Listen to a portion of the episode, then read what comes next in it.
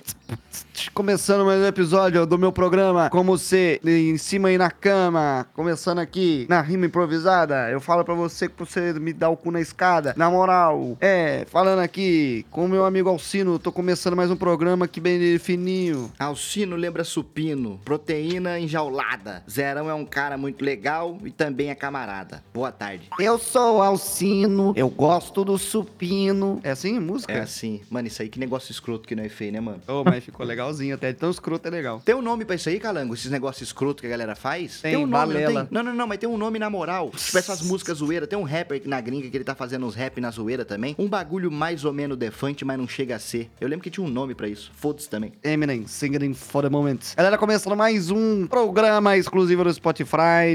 Estou aqui com meu amigo Alcino Zero, que já se falou do supino. Sou eu, Alcino Zero, que já falei Perfeito, supino. Perfeitamente. já Hoje é feriado supino. em Taubaté, não vou conseguir ir pra academia, Calango. Tô tiltado. É feriado de quê? É só em Tabaté? Só em Taubaté, municipal. Hum, perfeito. E galera, estamos aqui hoje para conversar com um dos fundadores do RPG de mesa. O cara tava lá e inventou o jogo, tá ligado? Falou, galera, se nós fizéssemos unidade de 20 lado. E aí fizeram, jogaram na- no porão de casa, popular, se popularizou o jogo, virou, ficou, foi pro Stranger Things. Foi pro Stranger Things. Estamos aqui com o Pedroca!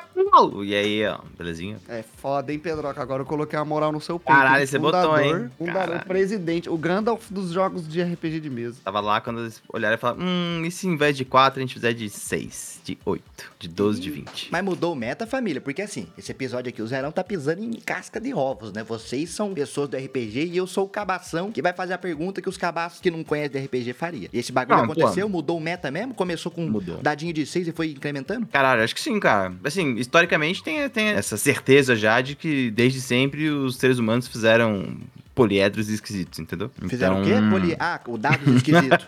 Exatamente. Perfeitamente. E É, aí. aqui, quanto mais palavra difícil você usar, pior, viu, Pedroca? Beleza, beleza. Usarei várias. Não, e aí então, aí no começo os jogos de mesa usavam mais dados de seis faces mesmo, né? O D6zinho clássico. Que você tem no War, o amarelo e o vermelho. E aí aos poucos a galera começou a experimentar com, com outras coisas. E a partir disso a galera começou, a, principalmente a galera da matemática, né? Começou a enfiar outras coisas esquisitas, assim. E aí nasce o D20 e aí fudeu. É, nasceu o D20 aí, aí automaticamente nasceu o cheiro de cu virgem, né? Porque é bando de nerd do Nossa, caralho. 100%, velho, 100%. é Inclusive, foda, o velho. cheirão de cu virgem que dá esse episódio aqui, né? Nossa. Eu não tô sentindo, não.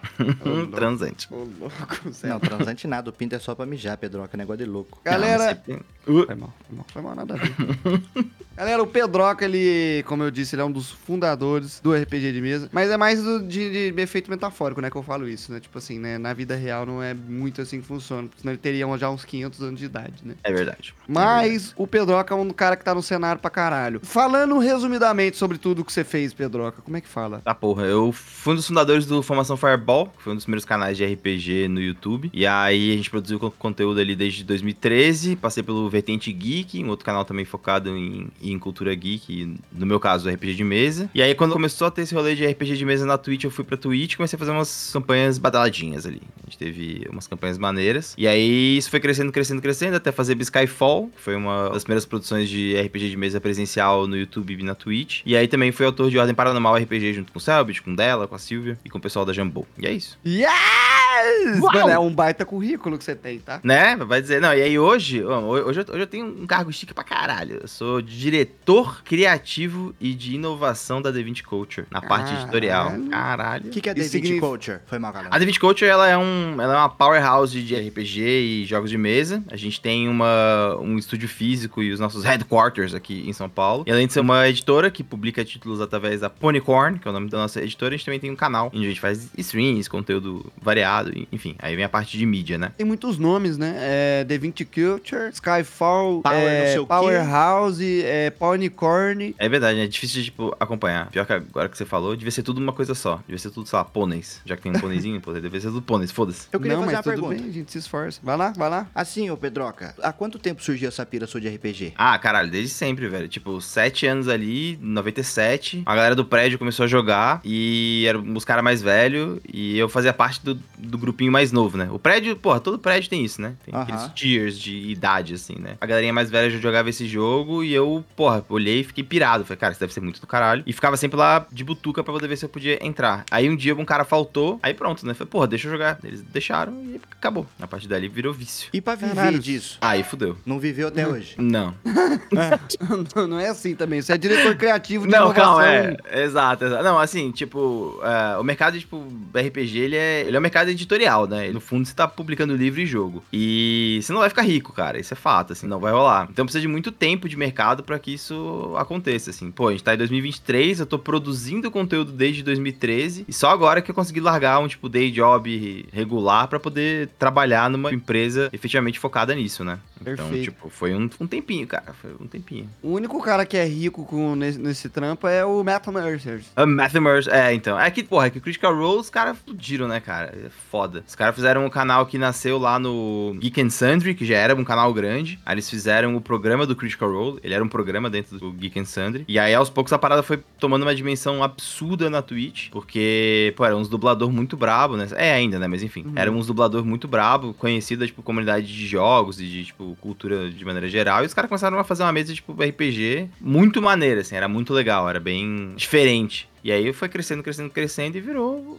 o que virou, né? Os caras foram capa da Forbes, né, cara? Caralho. É, não, bizarro, bizarro. Tipo, o Critical Role, ele é o canal mais rentável da Twitch, né? Atualmente não, atualmente não. Mas até 2022 ele era o canal mais rentável na Twitch, cara. Tipo, fazia mais dinheiro com sub, com doação, com a, a porra toda, sabe? Filho das putas, né? Os caras conseguiram ficar ricos com RPG. Conseguiram, velho. Conseguiram. Foda, ah, e né? o maior atestado disso foi a série deles na Amazon Prime, né? Isso aí é muito foda, hein? Cara, é é muito surreal. Eles abriram um financiamento coletivo, um tipo Kickstarter, pra poder financiar três episódios ou dois episódios. Os caras levantaram 10 milhões de dólares. Meu amigo. É, exato. E Eu aí a Amazon tudo. falando, porra, foda-se, a gente vai fazer série com quatro temporadas dessa porra, dane-se, vamos fazer outra série também. E botaram dinheiro pra caralho, a parada virou infinitamente, assim, né? É, mano, imagina tem um, um- uma animação do Sacramento aí, Zerão. Mano, isso é Caralho. da hora. Mas assim, o negócio pra acontecer, eu acho que eles conseguiram colocar essa série na Amazon por eles já ter essa relevância na Twitch, né? Porque eles não eram Zé Ninguém que tentaram jogar uma. Tipo assim, vamos supor que, que eu sou um Zé Ninguém com uma ideia genial e que todo mundo da galera do, do RPG sabe que é genial, mas eu não tenho essa notoriedade que o Critical Role teve. Será que eu ia Perfeito. conseguir meter essa série né, Não, não ia, não ia. Não ia, né? Não ia, com certeza não, com certeza. Não, e também tem isso, né? Meteu na Amazon, pô. Meteu no Amazon Prime, que é dona da Twitch também, É, né? Meteu no Jeff Bezos.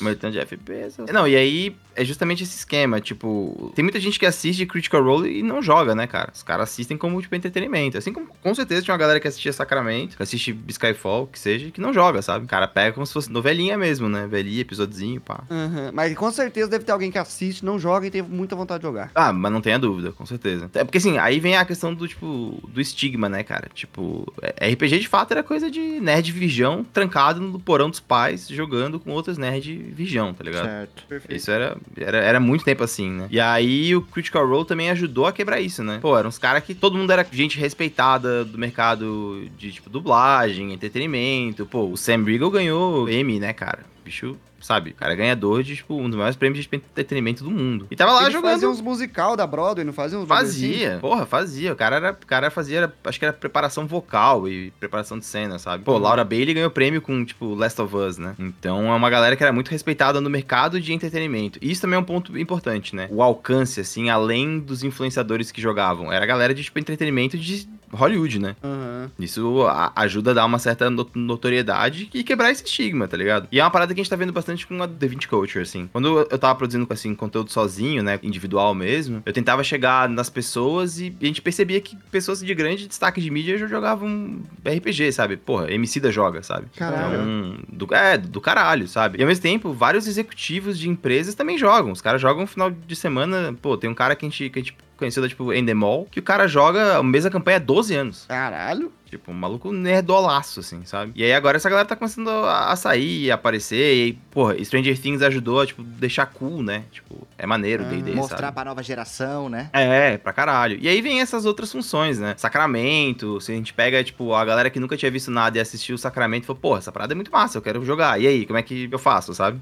O cara nem conhecia essa possibilidade, né? Pode crer, mano. Isso é muito foda, velho. Ô, O- É muito do caralho. Pode Tem falar. um ator de Hollywood que, que eu vejo que direto aparece nas minhas recomendações que ele joga pra caralho. Puta, é um gostosão aí, mano. Ah, é o cara do Magic Mike, velho. O Será Joe que é? Manganiello. Ah, acho Isso, que é sim, esse, é esse aí. mesmo, esse mesmo. Pô, e ele é nerdolaço, né, cara? Ele, é- ele era casado com a Sofia Vergara, que era aquela mulher maravilhosa do Modern Family. Tô ali maravilhosa. E a Sofia Vergara deu várias entrevistas falando que o Joe chamava pra galera pra casa deles, e eles pegaram um cômodo da casa e transformaram numa sala pra jogar RPG. E ela não entendia que porra era aquela, né? E aí um, um dia ela foi ver e, cara, tinha tipo, sei lá, Dave Filoni do Star Wars, uma galera famosa pra caralho, sabe? Tipo, Tom Morello, guitarrista. sabe? Morello. E, e os caras jogando, tipo, final de semana, assim. Combinado deles era se reunir, comer umas tipo, porcaria e jogar D&D. E aí começou, a, começou a, a- correr nas bocas de Hollywood, que tinha esse grupo ultra exclusivo de, tipo, D&D que a galera queria fazer parte, sabe? Isso começou a aparecer com mais frequência, assim. Começou a, ter umas notícias dessa galera de alto destaque de mídia, assim, que se reúne pra jogar RPG, se reúne pra jogar board game e tal. São grupos mega fechados, né? Porque são amigos reais, assim, de pessoas reais, né? Aham. Mano, isso daí é muito foda. Ah, ia falar um bagulho e esqueci. Parabéns, Pedroca. É. Pô, é isso. Eu quero falar um Foda, negócio. mano. Fala aí. Quando a gente jogou o Sacramento, Pedroca, teve uma mensagem num comentário no YouTube, depois que, já, tipo, sei lá, um ano que apoia o Sacramento, de um rapazinho que ele comentou que assistiu o primeiro episódio de Sacramento, e aí ele não assistiu mais. E aí, do nada, ele teve uma pira de voltar a assistir. E aí ele chegou no episódio lá que o meu personagem cantou uma música, Tristeza do Jeca. E Uhum. aí ele disse que, o, que, o, que ele tinha perdido o pai dele há três meses, então ele tava evitando ouvir coisas que o pai dele gostava, consumir coisa que o pai dele gostava, pra ele não ficar mal. E aí Uhum. ele ouviu esse episódio, ele falou que ele tava de moto pra rua entregando e ele teve que parar no acostamento porque ele começou a chorar, tá ligado? Aquilo pegou ele mesmo de surpresa. E ele, e ele até meio que falou assim, porra, será que esse que não era pra eu ver o bagulho na época, era pra ver agora? Ele meio que, sei lá, ficou um bagulho bom pra ele, sabe? Então é um Sim. negócio que, além do mano nerdão que quer jogar a parada, rolar os dados, tem um mano que vê como entretenimento, simboliza, tipo, tem aspectos do, do mundo real que pega nas pessoas. Então o bagulho é uma arte também, é nóis. Ah, 100%, cara. Tipo, eu, eu pô, o meu background é, é teatro, né? Eu sou formado em, tipo, teatro, eu sou diretor, tipo, essa é a minha formação principal, assim, né?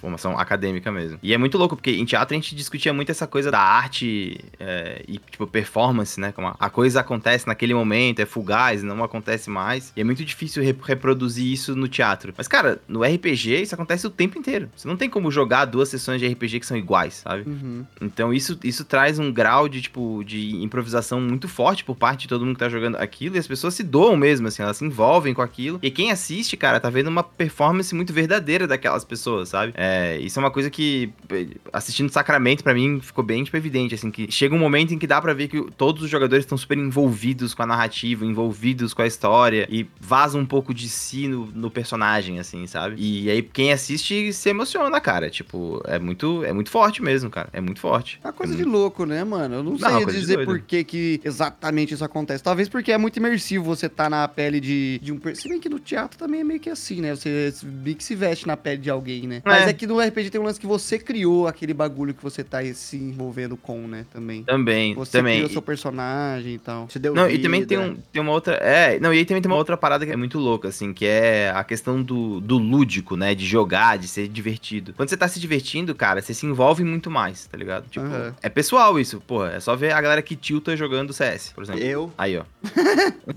porra, não tem motivo nenhum pro cara tiltar, pô. É um joguinho, Mas sabe? olha o HS que eu tomei, Pedroca. Ele abriu andando, mano. Ficou Exato. louco, cara. É, é- é exatamente isso, entendeu? Tipo, a parada chega num nível que tu tá jogando um jogo, não é real, mas o fato de estar envolvido física e mentalmente com aquilo te faz se envolver muito forte, tá ligado? E, tipo, nesse ponto, o RPG é potente pra caralho, porque ele permite que o cara jogue como joguinho mesmo, foda-se, tipo, joga só por tipo, jogar, e tem a galera que pode entrar mais profundo mesmo e se divertir com outros tipos de envolvimentos, né, cara? Uhum. Isso é muito Pode doido, crer. isso é muito doido. Você, chegou a acompanhar alguma coisa do Critical Role já? Assisti, eu assisti a- a segunda temporada inteira. A primeira eu não vi toda, eu dropei um, no momento da tipo, campanha ali que eu não curti muito, assim, achei um pouco saco. A segunda eu assisti inteira, é boa pra caralho. E a terceira eu, eu assisto cortes, assim, porque. Mais por, mais por falta de tempo mesmo, que eu tô dando prioridade pra poder assistir as coisas que estão sendo produzidas no Brasil mesmo, né? Aham. E tem esse lance, né? Que RPG, ele, mano, ele é legal pra caralho de assistir. Tô assistindo a terceira, né? A campanha 3 do, do Critical. Role agora. E eu tô, tipo assim, eu co- comecei a assistir tem um tempo bom já. E eu tô, tipo, no quinto episódio, cara. Exato, Isso é. é. uma parada, que cada episódio tem 16 horas de duração. 16 e... literal? Quantas horas Não, mais não, ou menos? não, é tipo umas 4 horas por episódio. É. É dois filmes, né? Um episódio é dois filmes. É isso mesmo. E aí, tipo, é muito doido, porque do ponto de vista de criação de, de conteúdo, é uma parada muito maluca, né? Tipo, você consegue fazer como se fosse uma minissérie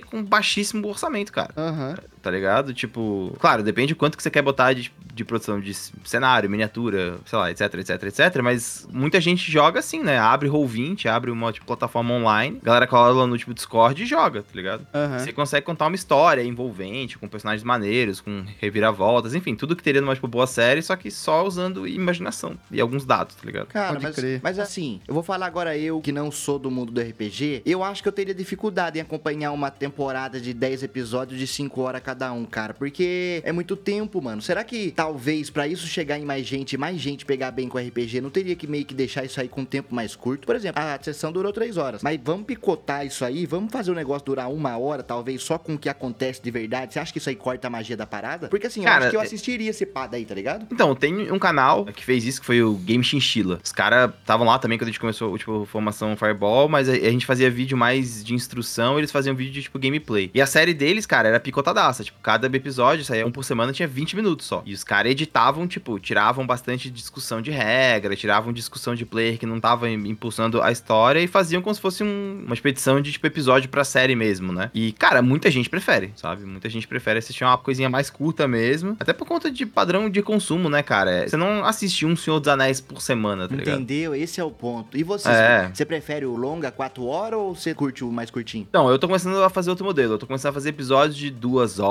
e meia. Calango jogou Skyfall, a gente fez mais ou menos isso, né? Jogou aí. É, foi mais ou menos isso, assim, duas horinhas e meia. Teve um episódio de, tipo, três horas, mas foi mais longo porque teve combate e tal. Mas eu tô tentando manter em duas horas, duas horas e meia. E a retenção tem sido melhor mesmo, cara. É, quando a gente fez o Sacramento, acho que, se não me engano, cada episódio tem duas horas. É, eu ia falar, acho que é mais ou menos isso. Eu lembro que quando eu assisti Sacramento, eu lembro de ter refletido Humilde, pela primeira sabia vez. Que você tinha assistido, Pedro. Fiquei feliz. Porra, é bom demais, velho. Eu gosto pra caralho. Eu gosto pra caralho. Engraçado que, apesar de jogar mais RPG medieval e tal, não é o estilo que eu mais gosto. Aham. Então, quando eu assisti Sacramento, foi, foi tipo um alívio, assim, caralho, que bom assistir uma parada que não é, tipo, elfos e anões batendo espada, O sabe? padrão, né? É, exato. É. É um alívio, né, cara? Assim, também a gente, a gente cansa de consumir as mesmas coisas sempre, né? E tem É, coisa foda. nova surgindo nos temas do RPG? Ou ainda tá muito Caralho. preso nesse bagulho medieval? Não, cara, tem, porra, tem de tudo, cara. Tem de tudo, assim. Cara, qualquer coisa que você imaginar tem, velho. Isso que é mais bizarro. Pior que é verdade. Eu queria poder falar que é, que é mentira, mas é a mais pura verdade, mano. Isso aí Tem RPG de tudo que existe na face da Terra. Não, e o legal é isso, né, cara? Tipo, você consegue fazer jogo de qualquer coisa, sabe? Tipo, as pessoas se envolvem com qualquer tipo de jogo e fazem coisas diferentes. Cara, tem um jogo que é da Evil Hat Productions e o nome é Thirsty Sword Lesbians. Como é? E-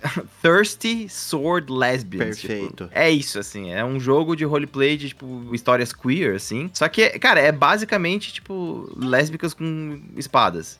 Cara, é muito bom, brother. O jogo é bom pra caralho. tipo, o jogo não é ruim, o jogo é bom pra, para um caralho. E aí você tem, sei lá, Cyberpunk, tá? Tipo, Aham. né? Duas paradas, uma do lado da outra, distante pra caralho, mas são jogos de, tipo, RPG, sabe? É muito foda, porque as temáticas vão, são infinitas, né? É, eu vi São. esses dias um cenário. Acho que você deve conhecer um cenário que é na. na puta, não sei o nome, mas é tipo mitologia italiana, assim, que você pode jogar de Pinóquio. Ah, Brancalônia. Isso, Brancalônia. isso. Caralho, eu achei velho. lindo isso daí. É muito engraçado, velho. É muito bom. A gente fez uma mesa quando saiu. É muito bom. Então, e isso também é uma parada muito foda pro público brasileiro, assim. O público brasileiro, ele, ele consome mais RPG variado do que o público americano, por exemplo. O Pô, americano RPG joga... de outros temas, ou além de, media, de fantasia medieval, você disse? É, isso. Exato. Tipo, Ah. o público americano joga muito Dungeons and Dragons. O público europeu varia um pouco, mas não tanto. Não, o público brasileiro joga RPG de tudo. Foda-se, sabe? Porra, eu Isso. adoro dar, dar uma variada, mano. Eu, eu tenho gostado de Dungeons A minha pira recente tem sido Dungeons and Dragons. Uhum. Eu queria ficar, ficar nerd no sistema. Mas eu gosto muito de, de, de variar. Jogar algo tipo assim, mano, vamos jogar, sei lá, de pirata agora, tá ligado? Sim, exato, exato. Não, isso, isso é legal porque você pode contar histórias diferentes, assim, né? Ter experiências diferentes mesmo, sabe? Aham. É muito Mano, bom, e, fazer o de temática de Velho Oeste foi um desafio pra mim, tá? Fazer, Ah, tipo, a- o bagulho de escrever a, a história é de um jeito diferente, porque as coisas não acontecem do jeito que nós tá acostumado, tá ligado? Tem que lembrar que os o bagulho é gangue e uma coisa tem que ter relação com a outra. É muito difícil. É mano, é, eu me senti escrevendo uma novela, na real. Mas é muito isso, cara. É muito isso. E é engraçado, né? Agora na tipo, D20 a gente tá tendo uma experiência de jogar com pessoas que fazem parte de, tipo, entretenimento a nível Brasil, né? Gabriel Santana, que é ator, ex-BBB e tal. O próprio Fábio Pochá é sócio, né? E... Aham, eu vi ele lá no Instagram. É, então. É, é desse jeito, é. né? É desse jeito. é bem isso mesmo, cara. É muito engraçado. Não, e aí, conversando com eles, tipo, é meio que um consenso, assim, de que o jogo de mesa de RPG, ele é muito próximo de uma produção de audiovisual e improvisada, tá ligado? Aham. Faz o roteiro e tal, mas você não sabe bem o que, que vai acontecer, quem tá jogando é meio ator, e assim vai, sabe? Pode Pô, crer. e o Sacramento começou num nível e acabou num nível muito mais foda, né, Calango? Não, é, vocês foram a um nível muito doido, cara. O Nossa, bagulho mano. tinha trovão, a luz piscava, mano. Ô, tá louco. O Do bagulho caralho. era Sim, e eu acho que, assim, pra mim, Sacramento, cara, e aí, pô, agora eu tô com tipo, vocês aqui, eu posso falar isso. Sacramento, pra mim, ele é um marco no tipo, RPG nacional, porque ele é muito diferente do que tava sendo produzido, Toma, entendeu? Calangão, toma essa no seu peito. Eu, Aí, isso, isso foi do caralho, velho. Isso foi do caralho. Tipo, eu quando vi Sacramento, eu falei, beleza, é, tipo, existe um pensamento aqui audiovisual além do jogo, tá ligado? Ah, Caralho. porra, in- introduçãozinha, cenário. E, cara, foi uma puta produção, né? Vocês tiveram uma, tipo, logística foda, né? Pra poder botar, tipo, a parada no ar, né? Ah, foi um, foi um trampo bom, é. Tinha uma galera lá com nós. Foi um, É, foi é um- fudido. foi um e... trampo, mano. Não, e por isso que eu falo que é uma parada reconhecível, assim. A galera tava acostumado com alguns modelos diferentes, né? Tinha o modelo de RPG em stream, cada um na sua casa, jogando via, tipo, Roll20, aquele overlayzinho básico. Na época tinha Ordem Paranormal, mas também era diferente. Quando o Sacramento entra, foi é um outro modelo, sabe? Aí, ah, porra, beleza, dá pra fazer outras coisas, sabe? É, tipo,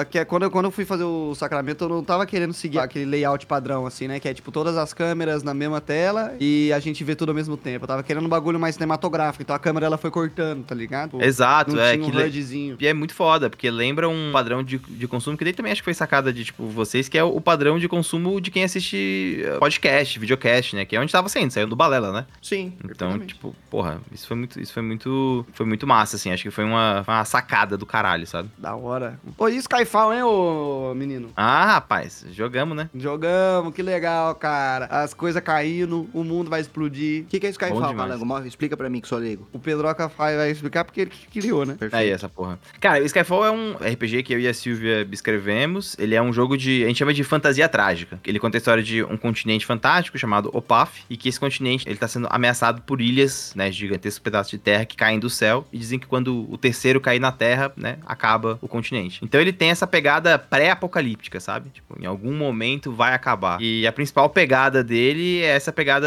trágica e cômica, né? A gente fez ele bem inspirado em, tipo, modelo de, tipo, tragédia grega, assim. Então, ele tem esse esquema de... Ele precisa ser cômico pra poder ser trágico quando é necessário. E aí tem várias mecânicas pra isso dar, enfim, pra isso ser impulsionado, né? Então, a gente vai lançar ele como livro físico esse ano pela editora Ponycorn. E, cara, tá maneiro pra caralho, velho. Tá maneiro pra caralho. Mas não é um Olá. livro de regra, é um livro de. É um livro da história sendo feita mesmo. Não, ele vai sair como livro de regra mesmo. A gente, Ah. a gente vai publicar agora. A gente, a gente teve algumas temporadas já, só que a gente fez sempre com sistemas análogos, né? Pô, primeiro a gente fez com tipo D&D, depois a gente fez com Tormenta 20, e agora pela primeira vez a gente tem um sistema próprio. Ele é compatível com tipo D&D, então tu pode usar material de tipo D&D quinta edição, mas ele é um sistema próprio, né? Calangão jogou e sentiu isso, né? Tipo, ah, é parecido, mas não é exatamente, né? Aham. É uma pegada meio steampunk, mas ao mesmo tempo não é, porque tem umas paradas de máquina mágica no meio, tá ligado? É um rolê diferente, mano. É bem É. único, na real. Não, a gente tem muita coisa inspirada em tipo em Brasil, brasilidades assim, sabe? Eu gosto Então- disso, o Calango fez bastante isso no Sacramento, mano. Sim, É. com certeza.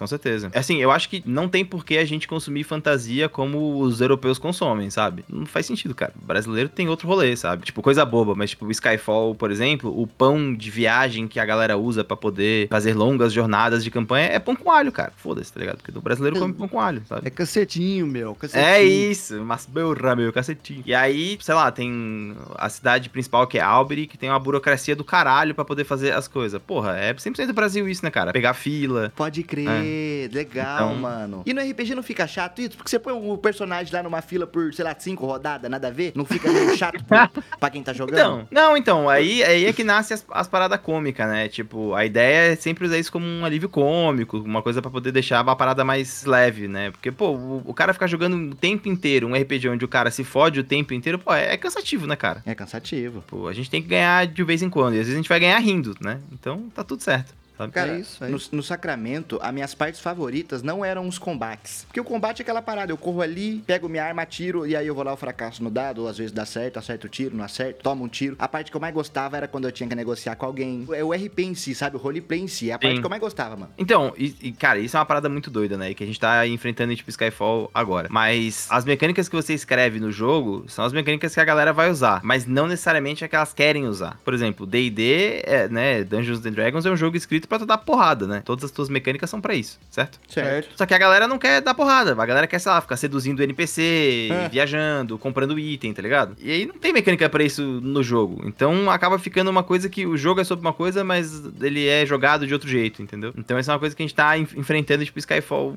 agora, assim. A maioria das mecânicas é sobre combate, mas a maioria do jogo não é sobre combate, né? As pessoas fazem outras coisas, sabe? Então a gente tá tendo que desenvolver mecânicas pra outros rolês, né? Pra negociação, viagem, mecânica de guilda, administração de, tipo, recurso. Pode que é crer, um pouco que crer. a galera faz, né? Da hora. Pedroca, e, pode falar, Calango. Ah, eu ia perguntar de onde é que veio a ideia do Skyfall, se veio do nada ou se você já tinha, tipo assim, pelo menos alguma coisa na sua cabeça, tipo, ah, um cenário onde ilhas caem, ou um cenário onde o molusco do One Piece fala com o Né? rapaz. Foda- É, foda isso, cara. Então, em 2015, cara, 2015 foi quando eu tive a primeira ideia de, tipo, Skyfall e ele era bem diferente. Era um cenário sobre ilhas que ficavam flutuando no céu e as pessoas não sabiam como é que era o mundo da superfície. Ele tinha sido desolado por um dragão. Ah. Então as pessoas viviam nesses, nesses locais super, sei lá, avançados e tal. E aí, aos poucos, algumas ilhas começaram a cair e aí isso cria o, o problema pra Skyfall. Era sobre isso, era sobre descobrir por que, que as ilhas estão caindo. Quando a gente começou a jogar ele, eu, eu comecei a ter muito mais contato com literatura sobre tragédia, tragédia grega, tragédia contemporânea e tal. E eu comecei a desenvolver esse conceito de o jogador ter que perder para conseguir ganhar. Então a gente estruturou algumas mecânicas pra isso, tipo, é... o Calango sentiu isso na pele, mas Skyfall mecanicamente ele é difícil de tu derrotar os, os inimigos, eles são muito fortes. Uhum. Então o que tu usa são os teus pontos de catarse pra poder ganhar dados adicionais pra tentar bater os números altos Ah, deles. vendi minha alma lá pro demônio da sombra lá. É né? isso mesmo, exato. Tipo, tu vai sempre perdendo pra poder ganhar al- alguma coisa. E aí foi isso, assim, a gente começou a, a estruturar essa ideia, gravamos uma primeira temporada com essas primeiras mecânicas, o público pirou, porque é uma parada diferente do que tem hoje em dia mesmo, ele tem, ele tem conceitos muito únicos, assim. E o cenário tem muita coisa de, tipo, tem muita ideia que é ideia do, do Brasil. Tipo, o melhor mercado pra compras é o mercado repentino, que é um mercado que você nunca sabe onde tá, porque a galera do nada vai numa rua onde não tem polícia e abre as mercadorias magicamente em, tipo, tendas, assim, sabe? Quando a polícia chega, todo mundo vai embora. Pô, isso é Brasil pra caralho, velho. Da hora, hein?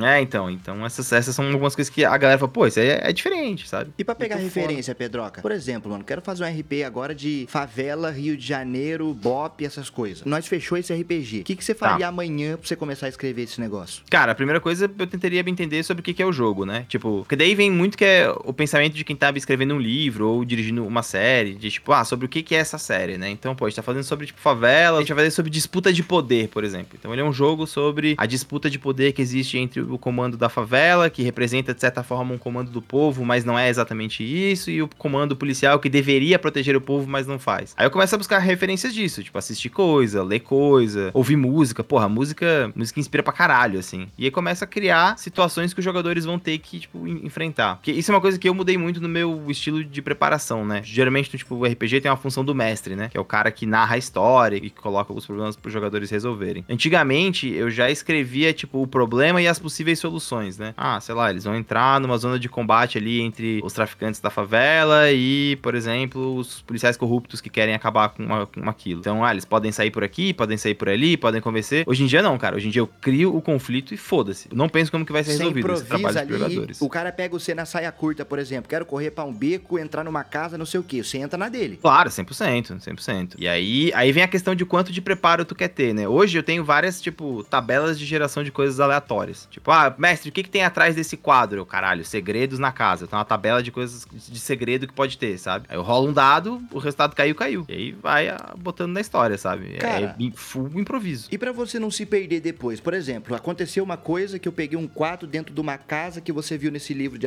aleatoriedades e três sessões depois eu quero fazer alguma coisa com aquilo e, e é nóis. Você vai, no- durante a sessão, enquanto você mestra, você tem que anotar essas coisas, guardar o que ficou de adicional dos personagens que você não esperava, para no futuro conseguir lidar com aquilo. É isso, é, é isso. Tipo assim, hoje em dia eu tenho muito mais um trabalho reativo do que de guiar os jogadores. Hoje eu vou reagir mais ao que os jogadores trazem, sabe? Então eu tento pensar em problemas primeiro, aí os jogadores arranjam as soluções e dependendo das soluções eu adiciono coisas. Sabe? Recentemente, porra, teve uma parada que foi muito foda, assim. Foi no episódio que a gente jogou na segunda-feira agora. Eu nem sei quando que isso vai ao ar, na real, agora que eu me toquei. Mas é isso, a vida tem dessas. A gente jogou Skyfall segunda-feira e os caras deixaram um dos ladrões vivo. Aí eu, caralho, deixaram esse cara vivo, né? Já anotei ali que esse cara vai ter que voltar, sabe? Uhum. Então era uma parada que eu não tinha pensado. Achei que eles iam matar os ladrões, mas, cara, deu tudo errado, se fuderam horrores. E o cara ficou vivo. Porra, esse maluco aqui vai ter que voltar e vai trazer o terror, sabe? Isso traz também uma, uma sensação de que o mundo tá muito mais vivo, né? O mundo tá muito mais ah, batendo, assim. A gente escreveu recentemente um outro RPG que tá em financiamento coletivo agora, é o Fuga do,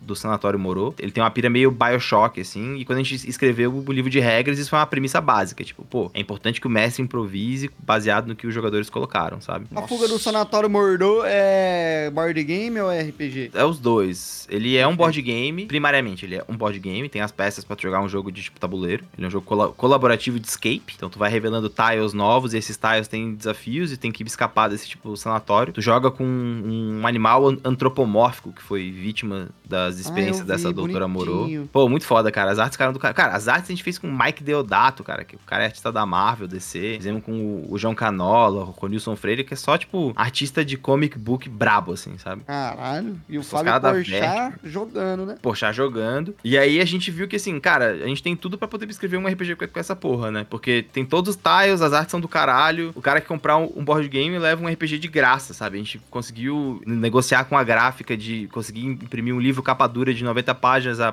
preço baixíssimo, assim, e conseguimos colocar no board game sem subir o preço do board game. Então o cara leva um RPG completo, com todas as regras, uma história introdutória para poder jogar, desses animais escapando desse tipo sanatório. E aí é isso, tipo, é um RPG de terror, aventura e dedo no cu e gritaria, sabe? Pô, Aham. mas isso custa um dinheiro, né, mano? E sai do bolso de vocês, vocês têm investidores nisso, vocês vão atrás de Tem o Fábio investidor. Porchat, né? Então, cara, isso é uma parada muito, muito doida, assim. O Pochá, apesar dele ser sócio e ter investido na tipo, empresa, ele entrou com Media for Equity. Tipo, ele não botou dinheiro. Ele se tornou sócio usando a imagem dele, né? Certo. Ah, a gente tá. negociou com ele uma série de, tipo, entregas e coisas que ele precisa fazer. E aí ele se tornou sócio da, tipo, empresa com base nisso, né? Então, assim, a parte de grana, claro, a gente teve investimento, a gente tem investimento, mas ao mesmo tempo os jogos precisam se pagar, né? Então, é, Fuga do Sanatório Morou, por exemplo, a gente colocou em financiamento coletivo pra galera poder adquirir como se fosse uma pré-venda e desbloquear mais coisas pra ele. Mas aí depois o jogo vai pra, tipo, varejo normal, né? Você vai numa loja de board game, você vai encontrar o jogo lá. Da hora. E quem Caramba. que faz essa distribuição para as lojas? Cara, é uma logística,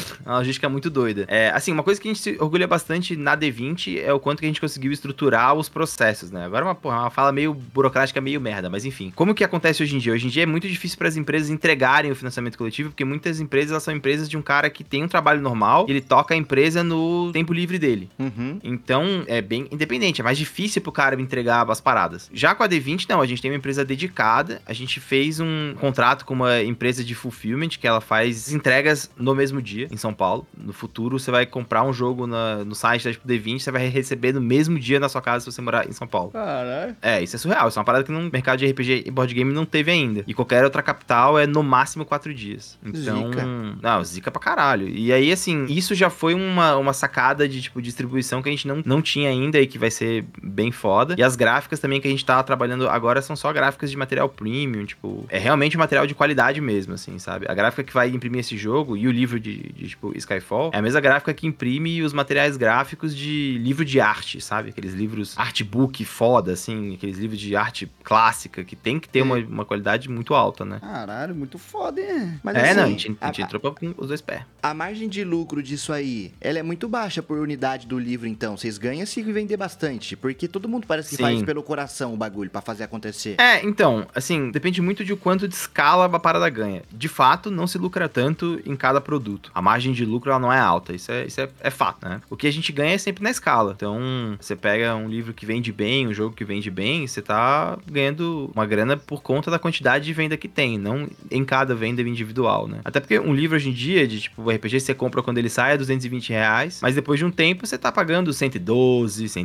120, 130. Isso é foda, sabe? hein? É. Então, não tem muita saída. Por isso tem que estar sempre também trazendo coisa nova, né? Pode crer. Falando um pouco mais da parte do mestre, do, do Pedroca, né? Porque o seu nome é Mestre Pedroca, né? Nome mestre e sobrenome Pedroca. né? Pedroca, é isso mesmo. É isso mesmo. Perfeito. Mano, eu passei por algumas paradas como mestre, quando eu tava mestrando no Sacramento, que eu queria muito ter um- uma pessoa próxima que também fosse mestre pra fazer um brainstorm, assim, mas eu sempre fiquei, né, tá ligado? Nunca tive muito contato com outros mestres, então eu sempre fiquei muito na solitária aprendendo as coisas, tomando no cu mesmo, né? Na sessão lá, acontecia o bagulho e tal. Rolou com, com você no início de, tipo assim, você, às vezes, jogar uma, uma sessão com os caras, com a, com a- sua turma, assim, e ficar assim, pô, essa sessão tipo, tem sido muito mais legal e tal. Ou você escreveu uma mecânica que você esqueceu completamente na hora, porque eu, falo, Porra, eu fiz sim. isso pra caralho, eu não aguentava mais fazer isso, Sim, cara. cara, sim. Tipo assim, eu fui ganhando é, mais prática e também fui também abaixando um pouco algumas expectativas. Eu era muito crítico com o meu próprio trabalho como mestre, assim. Isso até antes de, tipo, começar a streamar, sabe? Eu mestrava pra galera em casa, eu ficava noiado da galera se a, se a galera saiu hypada ou não, porque eu fiquei um tempão preparando aquilo e tal. Aham. E aí, aos poucos, eu comecei a trocar ideia com uma galera que é mais é mais da vibe improvisacional. E aí, cara, assim, eu me desprendi completamente disso. A melhor coisa que eu fiz foi parar de rolar o dado atrás do escudo, cara. Eu vou defender isso Hum. arduamente. assim. Ah, é? É, assim, pra galera que tá em casa, né, que não entende muito bem disso. O mestre do jogo, geralmente ele tem um escudo do mestre, que ele tem as informações sobre o jogo ali pra ser mais rápido, mas também ele consegue rolar os dados escondidos dos jogadores. E isso é útil pra quando você vai fazer teste que o jogador não precisa saber, tipo, por exemplo, ah, o jogador quer ir escondido e você vai rolar pra poder ver se os caras perceberam que ele tá escondido ou não, você rola ali atrás. Mas ao mesmo tempo, tem gente que usa isso pra poder manipular a história, né? Tu rola o dado ali e o o resultado cai baixo, mas você quer que aquele monstro seja mais dramático, tu fala que ele acertou o jogador, sabe? Uhum. E aí, quando eu comecei a jogar com essa galera mais da improvisação, eu falei, cara, eu não preciso do escudo do mestre. Eu tirei ele e rolo todos os dados abertos, foda-se, sabe? Tipo, os jogadores veem o resultado. Isso começou a gerar em mim um desprendimento de eu ter que entregar uma sessão foda e, consequentemente, as minhas sessões ficaram muito mais fodas, sabe? Porque ninguém sabe o que vai Natural, né? acontecer. Nem eu, tá ligado? E rola um,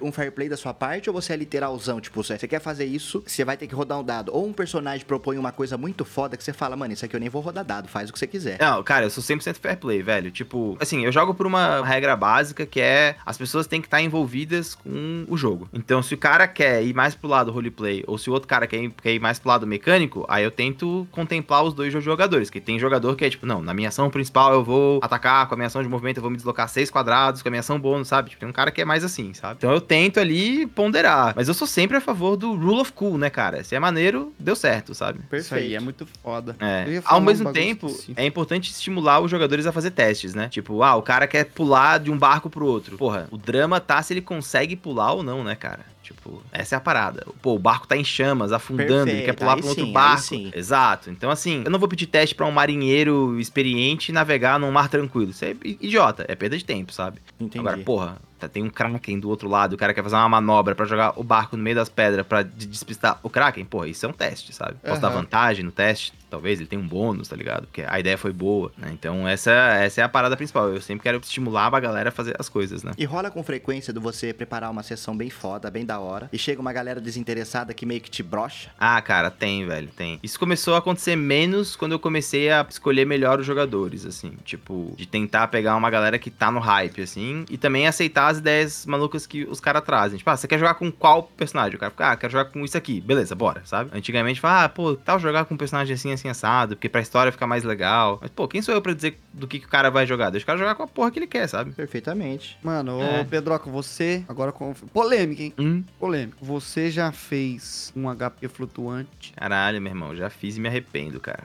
É foda. É foda, velho. Eu fiz, não, e eu fiz em live, cara. E tipo, e eu falei disso várias vezes depois. A gente tava jogando uma campanha ah, chamada Mares de Sal e Sangue. O que, que é o HP flutuante pro Boa, boa, boa, tá boa, boa, boa. aí? É, os monstros, eles têm uma quantidade de ponto, de ponto de vida, tá ligado? Só que isso, essa informação às vezes é secreta pros jogadores. Eles não sabem. Então eles estão dando dano pra caralho, estão dando muito dano. Você acha que o bicho vai morrer rápido demais, você aumenta o HP dele, sabe? Tipo, opa. É não é 100 não, é 150, sabe? E... Você risca ali, ó. Risca o HP total. Opa! Pra aumentou. durar 5 minutos a TF, aí ela durar 10, sei lá, 15. Por exemplo, é, por exemplo. Ou até pra dar um, um impacto. Porque assim, o que, que aconteceu nessa tipo, campanha de Mares de Sal e Sangue? Eles foram lutar contra esse boss, esse boss era pra ser muito foda. Tipo, eu tava cozinhando esse cara há oito sessões já. Só que quando eles chegaram, velho, eles, tipo, os três primeiros jogadores deram um crítico e desceu muito o HP dele. E eu falei, caralho, velho. Aí eu peguei o HP dele e dobrei. Falei, foda-se, esse cara vai, vai, ser, vai ser pica, sabe? Só que daí qual foi o resultado? O resultado foi os jogadores sacarem que tava uma coisa errada, porque, pô, o bicho tinha HP demais. E aí eu fiquei numa, numa posição merda, porque qualquer inimigo que fosse mais forte que ele depois disso teria que ter mais HP que ele, sabe? Saquei, o bagulho Aham. escala, né? Você não Claro. E aí eu, porra, eu admiti em eu falei, cara, eu aumentei, eu não deveria, fiz merda, a vida segue, mas eu não vou fazer mais. E de fato, nu- nunca mais fiz, sabe? Porque, cara, também é uma falta de respeito com a sorte que os jogadores tiveram, cara. Eles deram um crítico, velho. Acontece, tá ligado? É o Aham. dado, cara. É o dado, sabe? Então, daquele dia em diante foi quando eu comecei essa mudança de mentalidade de, cara, na real eu vou respeitar 100% o que os dados trouxerem, cara. Os dados são parte do jogo, a vida tem dessa, sabe? Então você não tem dozinho de matar player, não. Se vai morrer no primeiro episódio com 10 minutos, foda-se. Foda-se, mano, é isso, assim. E aí também vem esse ponto da conversa com os jogadores, né? Tipo, eu falo tranquilamente, ó, gente, eu vou jogar com sem escudo, tá ligado? Tipo, não façam merda pra não dar merda e tal. Principalmente a galera mais iniciante, que talvez nunca tenha jogado, né? É, mas eu tive, cara, eu tive experiência de TPK, de, né, Total Party Kill, morrer todo mundo, numa campanha oficial de Tormenta 20, cara. Tipo, a campanha era canônica, as informações daquela campanha iam pro livro que ia ser impresso, sabe? Caralho. É, e tava aí o vilão programada- ganhou. E acabou, é isso. Que foda, Final velho. triste e que se foda, é isso mesmo. É, tipo, e foi uma situação que foi, claro, foi uma série de coisas que levaram a isso, né? Era uma campanha de piratas, era Ossos Afogados. E eles foram numa, numa vila que tinha um cara fodão lá e tal, e eles foram meio que capturados e eles tinham que escapar. Só que eles ficaram numa situação em que escapar era difícil e eles resolveram enfrentar. E aí, cara, não parava de vir bicho, né? E era a quantidade de tokens que já tava no mapa, eles sabiam mais ou menos quantos inimigos tinham. Eles foram indo pra uns lugares meio ruins, foram fechados em um canto. E, cara, a ordem era não faremos prisioneiros se eles tentarem escapar. E aí acabou, sabe? Eles foram matando um a um. E foi TPK, acabou. A campanha acabou. Foda, né, mano? Mas eu mano. acho legal, tá? Eu acho legal. Eu joguei COD, um COD antigo aí um tempo atrás, eu joguei a campanha, Uhum. e aí eu fiz o final ruim, que eu acabei acionando uma bomba lá que explodiu a Europa. Caralho. Aí- só que eu achei muito mais da hora do que o final normal, que o final normal a bomba é desativada e aí tem um pôr do sol horroroso lá. uh, uh, uh. Muito mais legal explodir a Europa, mano. É, mano, é isso. Ah, e assim, e também, porra, eu- depois que eu tive essa mudança de postura de maneira geral, eu, eu mudei como é que eu jogo outros jogos. Tipo, eu tô jogando Baldur's Gate agora. Porra, Baldur's Gate eu não volto save, cara. Foda-se. Pode crer. Vai pode acabar ligado? com 36 anos de idade né, de jogar. É isso, mano. Foda-se. Mas, tipo, eu não volto save. Se ali eu tinha que ter. Eu tinha que abrir a porta e eu quebrei o meu pick lock, eu não vou voltar pro save quando eu tenho até eu conseguir abrir, sabe? Quebrou, quebrou, maluco. É isso. Não vou abrir esse, esse baú e a vida Eu- segue, sabe? Eu volto o save só quando eu entro num combate que eu tô tomando um cacete.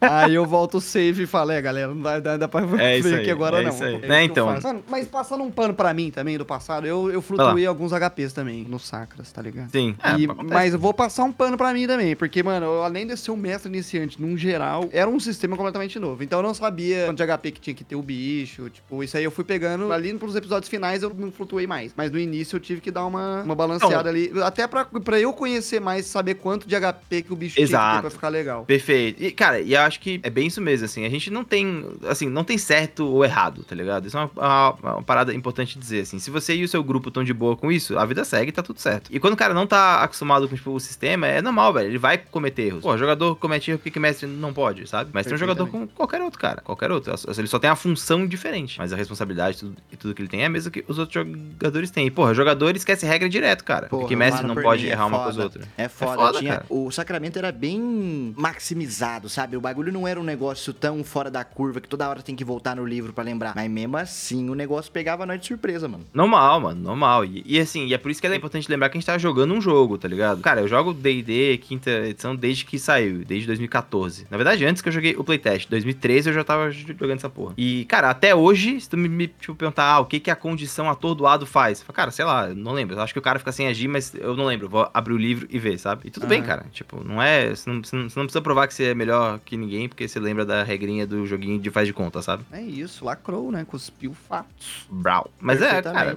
é, acho que assim, quanto mais as pessoas se preocuparem com o bem-estar das outras pessoas que estão jogando ali, cara, mais maneiro vai ser a jogatina, sabe? Isso foi um problema que, tipo, RPG teve muito, muito tempo, assim, teve essa galera que é chamada de gatekeeper, né? Esse pessoal que barra a porta de entrada para as pessoas entrarem no hobby. Ah, não, se você só é um RPGista de verdade se você jogou Advanced Dungeons and Dragons na década de 80. Cala a boca, brother. Nessa época eu não era nem nascido, tá ligado? Pau no seu cu. Mesmo. Entendi. Então, Quase porra. que eu falei uma palavra aqui que não pode na Twitch.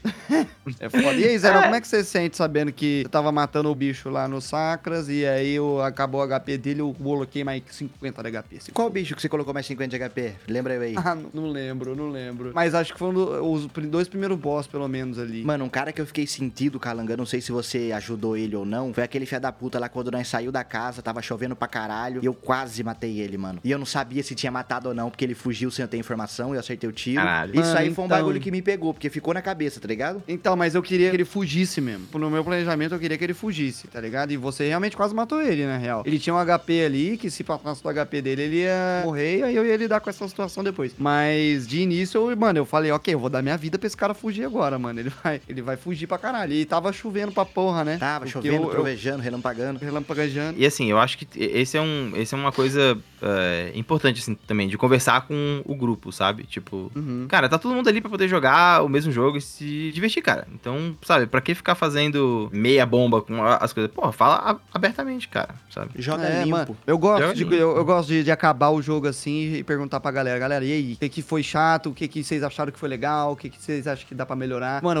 eu, eu jogando D&D agora com a galera, eu tive dificuldade no combate, tá ligado? O combate ele tava ficando muito meia bomba, assim, e eu já tô tentando contornar isso de algumas maneiras, tá ligado? Tô fazendo umas... Ao invés de eu fazer vários, vários poder pro, pro- e na hora eu ficar pensando o que, que o cara vai fazer, eu já escrevo por rodada. Tipo assim, nessa rodada ele faz isso, na próxima rodada ele vai fazer aquilo, e na próxima rodada ele vai fazer aquilo. Ah, E já mais ensaia o que, que ele vai fazer. É, isso funciona bem. É, é melhor Pô, tem- do que, tem- tá ligado? tem- não, muito, muito mais. Cara, tem, pra, pra quem jogou o board game de Dark Souls, cara, ali tem uma ideia muito foda, que é a ideia de que o monstro tem um preset de ações. Tu, tu sabe exatamente o que ele vai fazer. Porque Dark Souls é meio que isso, né? Tu decora Uhum. como é que o cara faz e você age, age em cima. E o board game tem isso, tu revela cartinhas com as ações que ele vai ter naquela ordem. E, cara, isso dá muito pra traduzir pra, tipo, D&D, sabe? Bota um monstro meio burrão, assim, que o negócio dele é só dar porrada e ele vai fazer as mesmas coisas sempre, sabe? Então, isso também tira um pouco do, do peso do mestre de todo turno pensar o que, que ele vai fazer. Ficar, ah, e agora? O que será que ele faz? Hum, vou pensar aqui. Não, ele anda e bate no cara que tá mais perto. É isso que ele faz. Ele bate pra caralho, dá muito dano, sabe? Aham. Isso também ajuda os jogadores a pensarem em estratégia. Pô, três rodadas ele tá andando e batendo.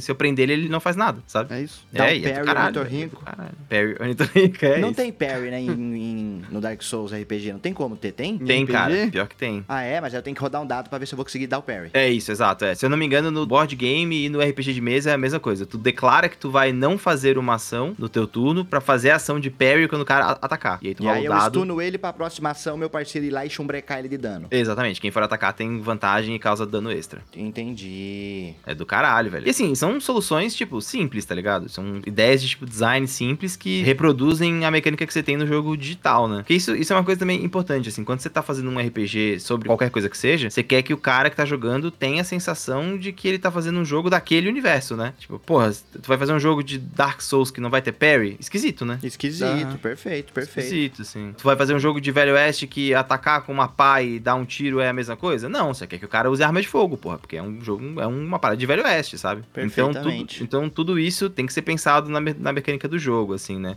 Cara, essa, assim, essa é, é a principal crítica que eu tenho com o game designer de Ordem Paranormal. Assim, agora eu vou, vou falar um tópico crítico. aqui. Joga no meu peito. Fala. Foda-se. Mas é que assim, quando a gente escreveu o RPG de Ordem Paranormal, a gente tava naquela época de calamidade, de PVP, de porrada. Era era sobre dar porrada, certo? Certo. Certo. E a gente escreveu um jogo sobre isso. O público às vezes ficou meio puto, tipo, porra, mas Ordem Paranormal era, era, era sobre investigar o paranormal, que nem no Segredo na Floresta. Eu falei, Cara, essa porra passou faz anos já, brother. Sabe? Tipo, o jogo não é mais sobre isso. O jogo é sobre outra coisa. Então, se eu boto bazuca no livro, é porque eu quero que os jogadores usem a bazuca pra dar um tiro no diabo, sabe? é, cara, é a verdade, porra, sabe? Então, quando a gente escreveu ah, Ordem Paranormal RPG, a gente levou isso em consideração. Tipo, qual a experiência de jogo que eu quero que o cara tenha? Quero que o cara investigue o paranormal, descubra o enigma do medo e atire com uma bazuca, cara. É isso que eu quero que ele faça, sabe? É, Da porque hora, era, hora. é, porque era pra onde o jogo tava indo, né? Então. Nossa, a- mas é, mãe, é muita. Ali, calamidade é muita pancadaria só, né? É porrada atrás de porrada. É, É. poder foda, bola de fogo, é buraco negro da- da- do, do- do ritual do cara. É, exato. E é como tava na época, né? Eu sentei com o Selbit lá atrás pra poder discutir com ele, tipo, mano, o que, que você quer pro jogo? Fala, ah, tem que ter uma pegada, tipo, investigação, mas a ordem não investiga e fala, ah, olha só, descobri como é que mata. Não, eles vão lá e mata, sabe? Então Uhum. tem que ter mecânica de combate afiada. Eu falei, então tá, então vamos jogar essa porra, sabe? Então a gente começou a montar um sistema sistema lá atrás que pudesse ser pra isso. Que a gente já sabia que calamidade ia acontecer, sabe? Já tava meio pensado pra chegar nesse ponto de pancadaria desenfreada. Então um sistema tinha que permitir que a pancadaria fosse franca, sabe? Aham. Senão não ia rolar. Então, hoje em dia, isso é uma coisa que eu levo bem a sério com qualquer jogo que eu, tipo, escreva, assim. Eu quero que o jogador tenha a experiência narrativa, também mecânica, né? Perfeitamente, porque uma coisa tem que levar a outra. Exato, exato. Tipo, isso é uma coisa que eu até tava discutindo com o, o Ramon Mineiro, né? Que também é game designer. Perfeito. E sobre essas mecânicas que a gente quer que o jogo imprima. Porra, se eu quero que o jogo tenha apostas, por exemplo, eu preciso ter mecânica de aposta que o jogador entenda rápido e queira usar, né? Não pode ser tipo assim, ah, agora a gente vai fazer aposta. Puta que merda, lá vem essa mecânica chata, sabe? Aham. Isso não pode acontecer. Pode crer, é mano, pode mesmo. crer. Mas assim, esse negócio que você falou de bazuca, mundo paranormal. São Hum. pessoas normais que entram no mundo paranormal. Uma pessoa normal, se você me der uma bazuca, eu não sei se eu vou saber manusear ela de primeira. Exato, perfeito, perfeito. Por E isso aí, que em entra ordem. nisso você tem- também? Entra, entra. Quando a gente tava escrevendo mecânicas, é, uma das mecânicas mais interessantes que a gente colocou no jogo, eu acho, era a mecânica de é, acesso, né? De como que você acessa itens diferentes no jogo. Você precisa ter um certo rank dentro da ordem pra conseguir acessar esses itens. Porque a ordem Ah, paranormal você não compra item em loja, né? Você pega do que a ordem tem, tá ligado? Então isso meio que garante que o personagem precisa ter um certo nível de treinamento e vivência pra poder pegar uma arma dessa, por exemplo, né? Saquei. Então já vai Então- ter uma pessoa que já é acostumada com arma de fogo ali, provavelmente. Exato, exatamente. E aí também tem essa outra coisa, né? Tipo, porra, um ocultista mirradinho não vai pegar a bazuca. Quem pode pegar a bazuca é o combatente, que é o cara que usa arma mesmo, sabe? Então a gente deu uma reestruturada no livro pra garantir que a experiência que o cara tivesse fosse uma experiência um, um pouco mais factível dentro da, da narrativa, né? Mas assim, o ocultista fraquinho, ele tá numa situação em que a bazuca tá perto dele e ele precisa daquele momento. E aí ele vai ter um nerf, ele vai fazer um teste e ele vai, tá- vai ter um nerfzinho porque ele não tem habilidade com aquilo. Exato, é isso. Saquei, É isso. É perfeitamente. isso. Assim, de maneira geral, o jogo não te pode impedir de, de fazer nada, né? Ele ou vai te deixar fazer com alguma penalidade, ou vai dizer que você precisa fazer alguma coisa antes pra poder conseguir fazer aquilo, tá ligado? Isso é uma lição de game design que vem de jogos tipo Metroidvania, né? Jogos que seguem esse, esse estilo. Tipo, em Super Metroid, por exemplo, tu sabe que tu só vai acessar aquela sala quando você conseguir virar a bolinha. E você vira a bolinha naquela outra sala lá atrás. Então, você vira a bolinha e você volta e agora você consegue seguir, saca? Não corta jogo- as minhas asas, mestre. ah, cara, suas asas são Pô, no Sacramento rolou isso, né, Calango? De você fazer coisas assim, tipo, eu lembro que às vezes eu tentava fazer uma coisa e você falava, calma aí, Horácio, como assim? Você tá louco? O quê? Como assim? Que tipo de. É, é, que tinha algumas coisas que eram meio. Que eu lembro que. Eu não lembro de ter rolado muito isso, na real. Mas eu lembro de ter rolado umas paradas, tipo, que acho que não sei se era você ou se era o Matt que queria fazer, que era meio, tipo. Não é irreal a palavra, né? Mas era, tipo, meio loucura Cena de demais, filme, talvez. né? Meio Velozes e Furiosos 14. É. Então, isso aí vem a proposta, vem a questão da, da proposta do jogo, né? Se eu tô jogando um jogo mais enraizado na realidade, Velozes e Furiosos ele não funciona, tá ligado? Agora, se eu quero um jogo mais fantástico, cinematográfico, tem essa pegada, aí talvez o cara possa fazer umas coisas absurdas, tipo, sei lá, ficar andando de lado no cavalo e atirando pelas costas, tá ligado? Usando o cavalo de cover, tá ligado? Perfeito, perfeito, perfeito. Aí depende como é que tu quer, qual que é a estética, né? E pra isso A ele vai ter que proposta. ter uma montaria boa, ele vai ter que ter habilidade com o cavalo. Porque eu lembro que tinha isso, né, Calango? O quão bom eu Sim. era com o cavalo, essas coisas. Sim, sim. É, isso é importante, assim. Um dos jogos, um dos jogos mais legais pra isso que eu acho é o do Cyberpunk, né? Cyberpunk Red, que é o RPG de mesa do Cyberpunk 2077. E, Bom? cara, é, é, pô, é bom pra caralho, cara. É bom pra caralho. Ele tem várias dessas coisas assim, sabe? Ah, você pode fazer isso, mas você vai ter um custo alto pra isso, pô. Você vai en- enfiar o teu cu de cyberware e vai se fuder, sabe? É maneiro, cara. É maneiro, é maneiro. Ok. Manda um beijinho pra Pepe do tio Calango. Manda beijinho pra Pepe, minha filhotinha. Manda é sim, tio, manda sim. tio Calango, bonitinha Pepe, ô Zerão, tinha que ver. Quem é Pepe? Porra, Zé, tem que ver. É animal? Não. É minha filha. É, é um animalzinho. Mano, foi é minha mal, filha, foi cara. mal, foi mal, Penélope. ah, ela parece um animalzinho mesmo. Cara, ela é muito engraçada, velho. Pô, ser pai é uma parada muito doida, cara. Recomendo, assim. Nossa, mano, a gente podia falar sobre, sobre a paternidade também, né? Mas acho que nosso tempo está se esvaindo. Não. Poderia. Não, mas deixa quando pra outro vocês dia. quiserem. Eu, eu ia falar, porra, quando vocês quiserem. O legal de, de, tipo, tema de paternidade é que, na real, se fala pouco sobre ser pai, né? Fala-se muito É? sobre ser mãe e Então. tal, mas acho que homem fala pouco sobre ser pai. É uma parada muito doida, cara. Que da hora, mano. Eu tenho vontade pra porra de ser pai desde, desde quando eu sou novo, mano. Desde quando eu sou novinho, tipo, 10 anos, 13 É, anos, então. 15 anos, eu sempre tive vontade de ser pai. Eu também tinha. E aí é muito louco, porque você tem vontade de fazer coisa com, tipo, o teu filho. Aí, aí quando você faz, é muito do caralho, ou ele não gosta. E aí, Tipo, quebra completamente a expectativa, sabe? Eu tenho esse medo, cara. Eu tenho um filho, o moleque não gostar de um rock and roll, falar que Beatles é uma bosta, eu vou matar o moleque, ô Pedroca. Então, pois é, cara. Tipo, a Penélope, ela não tem muito interesse nos, tipo, sabe, em desenho animado que eu tinha. Ela quer ver os rolês dela. Aí eu comecei a me divertir com os rolezinhos dela, cara. Tipo, sabe? Beleza. Engatei no, tipo, no que ela Aham. gosta e é isso, né? Ela foi. Ela foi aparecer lá na gravação que nós tava lá no The 20 Culture, aí, ela apareceu lá. Aí eu falei, Oi, Pepe, é o tio Calango. É, o tio, sou eu, tio Calango. Aí ela foi se escondendo atrás do Pedro. Tão cagaço, é. Assustou a menininha, olhando. cara. É, e eu lá, igual um idiota. É o tio Calango, sou eu. Não, foi foda. Não, ela teve, ela teve um, ah, uma parada com o Guache que foi muito engraçado, cara. Cara, ela ficou, assim, fissurada no, tipo, Guaxinim, cara. Ela só Caralho. queria saber dele, cara. Não sei o que que houve ali, ela só queria saber dele. Ela acordava de noite, tem uma fase que a criança acorda, assim, ela acordava e perguntava, tio Guache tá aqui? Meu Deus, Caralho. cara. Ela. Quantos que anos ela tem? hora. Ela tá com dois anos, cara. Dois e... Dois e seis. Pode dois, crer, cinco, dois, pode cinco. crer. Ainda Não fez dois e seis. Dois Mano, anos, deve ser legal meses. pra caralho. Mas eu quero fazer muita coisa antes pra dar a atenção que tem que dar, sabe? Então, isso é bem real, cara. Isso é bem real. Tipo, porra, tu tem que fazer várias escolhas de vida e deixar de fazer coisas, porque você tem uma criança ali que, cara, ela não tem mais nada, né? Ela tem você, sabe? Perfeito. Então, Mas assim, paternidade ficará pra um episódio só sobre a paternidade. Perfeitamente. Perfeitamente. Perfeitamente. Pedroca, muito Perfeitamente. obrigado pela participação. Qual que é o seu Instagram, Pedroca, pra galera poder acompanhar você? Instagram.com barra mestre Pedro K. O K é mudo. Pedro, Pedro K, perfeito. Mestre Pedro K, fechou. É, não, é, não é Pedroca que fala, não? Sempre foi K. É Pedro Pedroca, só que sempre que eu falo Pedroca, as pessoas digitam e caem no tipo, Instagram do outro cara que roubou esse nome e aí fudeu. Entendi. Ah, Aí eu comecei a falar Pedro K, mas é Pedroca. entendi, perfeito. Eu não fui muito auspicioso na minha escolha de. Legal pra caralho. Mas a vida tem Auspicioso, sei o que isso significa. Aí, ó, viu? Palavras difíceis ao final do nosso episódio. Alguma, alguma colocação final, não? Alguém? Galera, Calango? assina D20 Saga. Opa, caralho, Calango. É isso Tamo mesmo, junto, assim, é é nóis. saga. Eu não sei quando que esse episódio vai pro ar, se ele Amanhã. for enquanto tá. Amanhã, caralho. Não, então peraí, Fuga do Sanatório Morou. Porra, se vocês Toma. puderem pegar esse board game RPG sobre um grupo de animais antropomórficos que está em busca da liberdade, Ó. apoia catarse.me barra Fuga do Sanatório, ou dita Fuga do Sanatório Moreal, né? Morou. Você vai encontrar, tá com várias paradinhas maneiras de pré-venda. E é isso. É isso. Calango? Minha consideração final é papaizinho. Perfeitamente. Chame a filha do Pedroca de cachorro. Tamo junto. É isso. Gente, obrigado, hein? Deus abençoe. Feito, Black. Eita, Black.